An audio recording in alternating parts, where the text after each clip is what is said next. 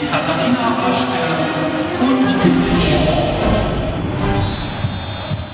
Hallo und herzlich willkommen bei den Klassik Ultras. Ich bin hier heute fast ganz allein im Studio. Judith ist nämlich Mama geworden und hat jetzt erstmal andere wichtige Dinge zu tun. So schnell geht das. Da ist unser Podcast gerade erstmal ein Jahr alt geworden und schon lässt sie mich hier hängen.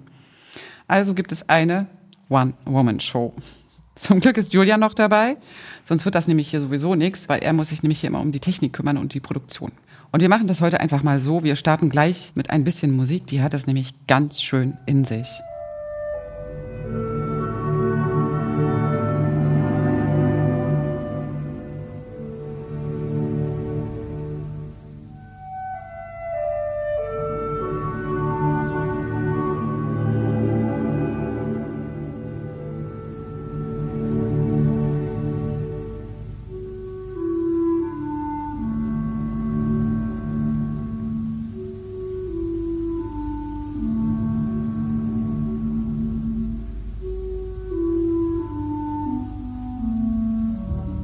Julian, wenn man das so hört, was fühlt man dann?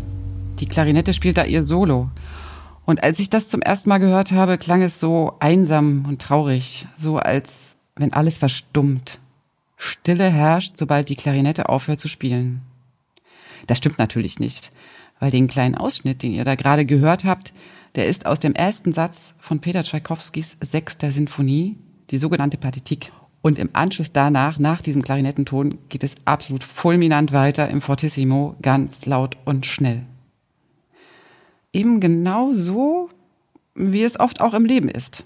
Ein ständiges Auf und Ab, ein Laut und ein Leise, etwas Trauriges und Einsames und dann wieder geladene und geballte Wucht und Energie. Und all diesen Facetten wohnt ja doch Reichtum und Begeisterung inne. Tschaikowski hat diese Sinfonie übrigens in den letzten Jahren seines Lebens geschrieben und kurz vor seinem Tod sogar noch selbst die Uraufführung in St. Petersburg dirigiert. Mitunter hat man den Eindruck, als sei sie ein Spiegel all seiner Lebenserfahrungen, all die Dinge, die einen umtreiben, antreiben, umwerfen, zutiefst berühren, die man nicht loslassen kann, die einen verzweifeln lassen, die Widerstände, auf die man stößt, die schmerzvolle Sehnsucht und die strahlende Hoffnung. Und das Schöne an dieser Musik ist, dass sich jeder selber raussuchen kann, was einen bewegt. Das hat ein bisschen was Universelles.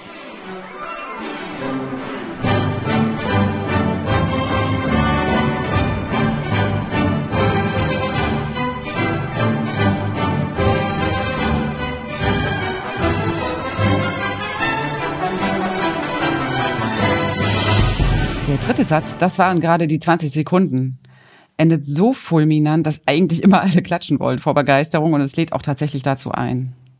Und was danach passiert, hat Musikgeschichte geschrieben. Der vierte Satz dieser Sinfonie endet in einem stillen Adagio, also etwas ganz Langsames, Ruhiges, Unaufgeregtes, keine fulminanten Schlussakkorde. Das haben übrigens einige Komponisten später von ihm abgeguckt.